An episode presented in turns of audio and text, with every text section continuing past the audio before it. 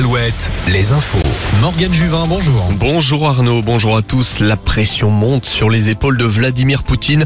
Le chef du groupe paramilitaire russe Wagner accuse le pouvoir militaire d'avoir bombardé ses hommes.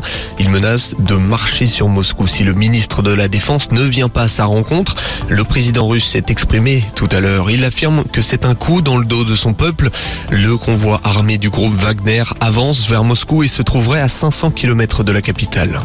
Dans la capitale française, toujours sans nouvelles de cette femme portée disparue dans les décombres de l'immeuble détruit mercredi par une explosion.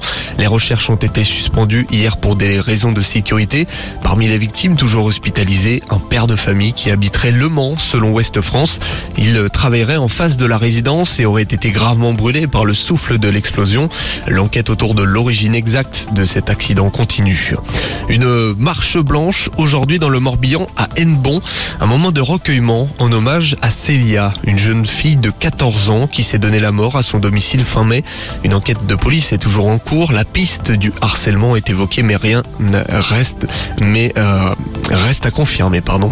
Après plusieurs semaines d'accalmie, la grippe aviaire est de retour dans l'Ouest. Le virus a été détecté mercredi dans la Vienne Saint-Clair.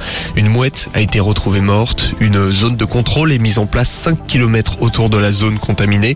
Les animaux doivent être mis à l'abri notamment dans les communes de Montcontour, Anglier ou encore Martézé. Une recyclerie maritime inaugurée aujourd'hui en Loire-Atlantique au Croisic.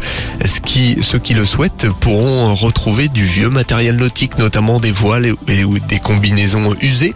Inauguration dès 16 heures. Jour de match à l'Euro féminin de basket. Nous sommes dans le dernier carré. Les Bleus vont affronter la Belgique, juste devant au classement mondial. Coup d'envoi à 20h45. En parallèle, l'Espagne et la Hongrie jouent à 17h45. Rendez-vous à midi pour un nouveau point sur l'information.